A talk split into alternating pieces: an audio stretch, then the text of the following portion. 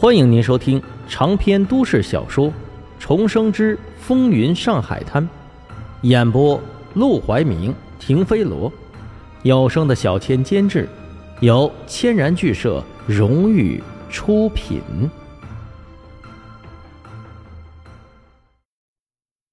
第二十一章，更扯的谣言。刘寒云眯起眼睛，倒吸一口凉气，又气又急的抬头一看。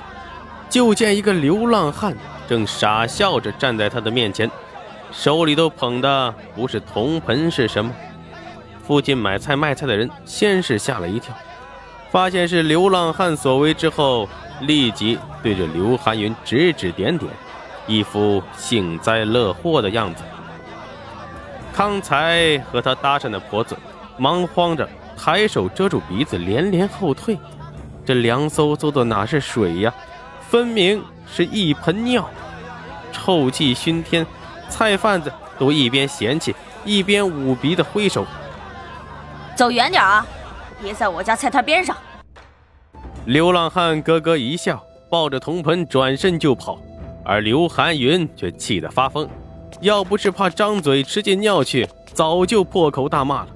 他刚想拔腿追那流浪汉，做好了掐死他的准备，不远处。又忽然传来一声尖叫，那声音却十分熟悉，分明是他的女儿文瑶。阿妈，阿妈，救命，救命啊！整个菜市场的人都好奇的循声而去。到了近前，只见四个流浪汉正围着文瑶挤来挤去，头上生满癞子的那个从头上抠下点癞子，就往文瑶领口里塞。文瑶吓得浑身发抖，泪流不止，只能不住的大喊：“阿妈，求助！”滚，都滚开！刘寒云母老虎一样的冲上前去，抬手就推搡起来。周围人本来看得兴致勃勃，一见刘寒云过来，都抬手扇起了鼻子。哪来这么大一股骚臭味啊？好像是刘二娘身上的。几个菜贩子凑在一起，似真非假的开着玩笑。忽然就见推搡之间，脏兮兮的流浪汉身上竟掉出来一块干净的手帕。菜贩子捡起手帕，很快就在手帕的角落里发现两个绣字“文瑶”。围观的人脸色猛地一变，幸灾乐祸的眼神顿时充满了鄙夷。要饭的身上怎么会有文瑶的手帕？怕不是？真是看不出来哟。哟，刘二娘还好意思编排沈家的老幺，原来是自个儿闺女不干净。听说沈家那小子为了必要彩礼，连流氓都找过来了。要不是出了什么忍不了的大事儿，何至于做的这么绝？人群之外的围墙边，沈梦生看到这一幕，嘴角。不禁扯出一抹冷笑，漠然的转身离开。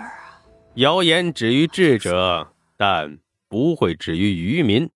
要让这些愚民闭嘴，只能用更扯的谣言来覆盖。刘家母女那是罪有应得呀。下午五点多，沈梦生溜达着走上了大街，摸出三个铜元，跟同报买了份早报，打开来一看。报纸头版头条，最醒目的位置印着一幅巨大的黑白照片，旁边配字：“赌场新贵军阀大少，红颜祸水戏台红角儿。”沈梦生不禁一笑，一篇报道同时成全了两个人，不得不说，这个记者的水平着实是高。当然，这也侧面反映了黄金荣的势力不俗。随便找来的记者都能霸占头版头条，把他们要求的内容写的那是面面俱到。只要他想，只怕整个上海滩的舆论都会被他牵着鼻子跑。黄金荣，他怎么也没想到，自己才来大上海的第五天，就已经和这样的大人物攀上了关系。当然，他在庆幸和自得的同时，也清楚的很。这交情对黄金荣来说，转头即忘根本不算什么。如今黄金荣已经回到了他同府里的黄公馆，而自己暂时也只能待在新乐路的黄赌馆。不过陆兰春一定是忘不了他。经过这次事件之后，黄金荣恐怕不会再遮掩自己的欲望和冲动，说不定很快就会生米煮成熟饭。相信用不了多久，陆兰春就会走投无路来找他算账。六点差一刻，沈梦生来到了赌馆门口。他先是探头朝里面看一眼，正是吃晚饭的时间，场馆里头却有不少的赌徒。他们摇着头子，转着桌盘，高声吆喝着，也没干什么剧烈运动，却个个都是满头大汗。你来了，老马，那小子过来了。他正好奇着看着，一个伙计看到他。回头立马去喊马祥生。马祥生笑眯眯的走了出来，见到沈梦生，抬手就往他肩膀上拍了拍。来的够准时的，进来吧，我教你收盘子钱。沈梦生不解道：“呃，盘子钱是什么？”这问题在赌场的人听来实在有点傻，但马祥生却笑眯眯的，耐心十足，走到桌前。他随手抓起一个果盘，晃了晃，这是什么？果盘？还是的，这果盘是黄老板花钱买的，总不能打水漂吧？每桌来一个人，叫一个马，领一个果盘，五十块钱，这就叫盘子钱，懂了没？沈梦生恍然大悟，又有些好笑，怪不得人人眼馋这赌馆，为了搜刮钱财，还真是会巧立名目啊！就这么个果盘，不过几瓣橘子、几颗葡萄，切几片梨就卖五十块钱。一晚上进进出出这么多赌徒，少说也得有两三百人，光盘子钱就能赚至少一万块，一个月就是三十万，这还没算赌钱的利润。怎么羡慕了？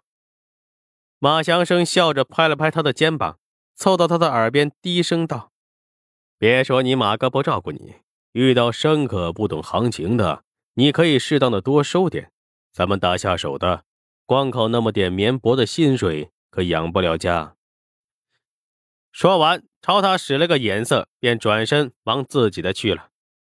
沈梦生的微笑在他转身而去的时候戛然而止，随即扯起嘴角露出的一丝冷意。